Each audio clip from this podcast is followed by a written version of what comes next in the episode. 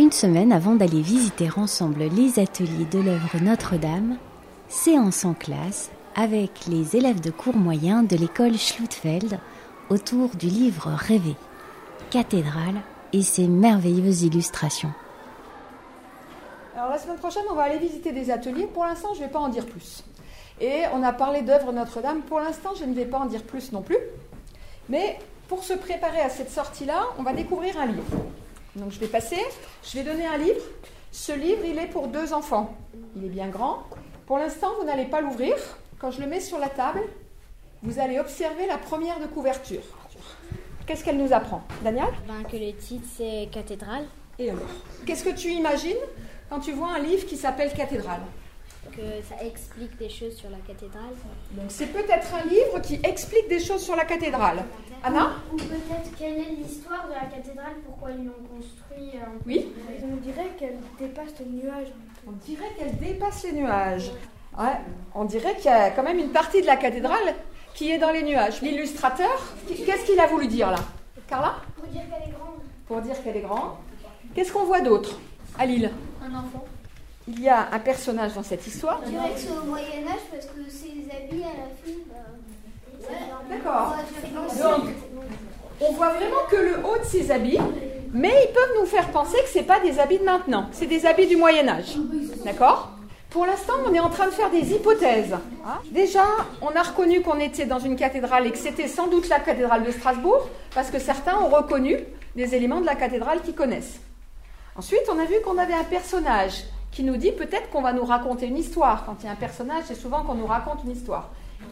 Alors, moi j'aimerais qu'on regarde encore ceci, ce que je montre là. Alors, John Hove. Qu'est-ce que c'est John Hove? Euh, C'est l'auteur. C'est aussi l'illustrateur. Je vais vous le présenter un peu. Ce monsieur, il est venu faire ses études à Strasbourg.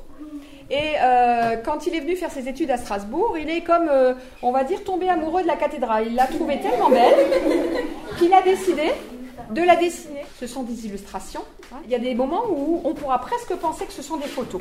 On va rentrer dans le livre. Qu'est-ce qu'on voit là? Une fontaine.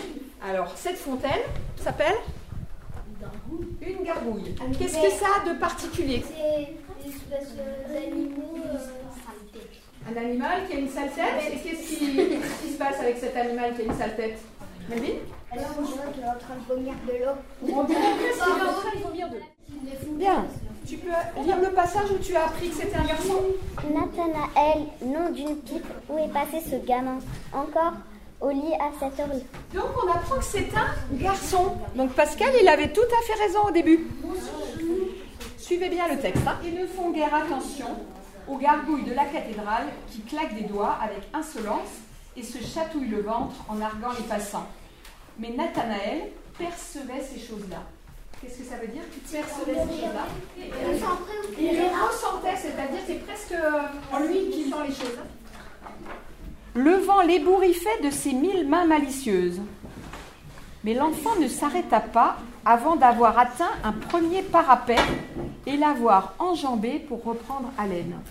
Alors, un parapet, c'est comme une sorte de balcon. On sait maintenant, on en est sûr, que c'est une histoire qui se passe au Moyen Âge avec un petit garçon. Et ce petit garçon, eh bien, ce jour-là, il a décidé de ne pas faire le travail qu'il devait faire d'habitude. On le retrouvera jeudi prochain. Vous fermez le livre délicatement.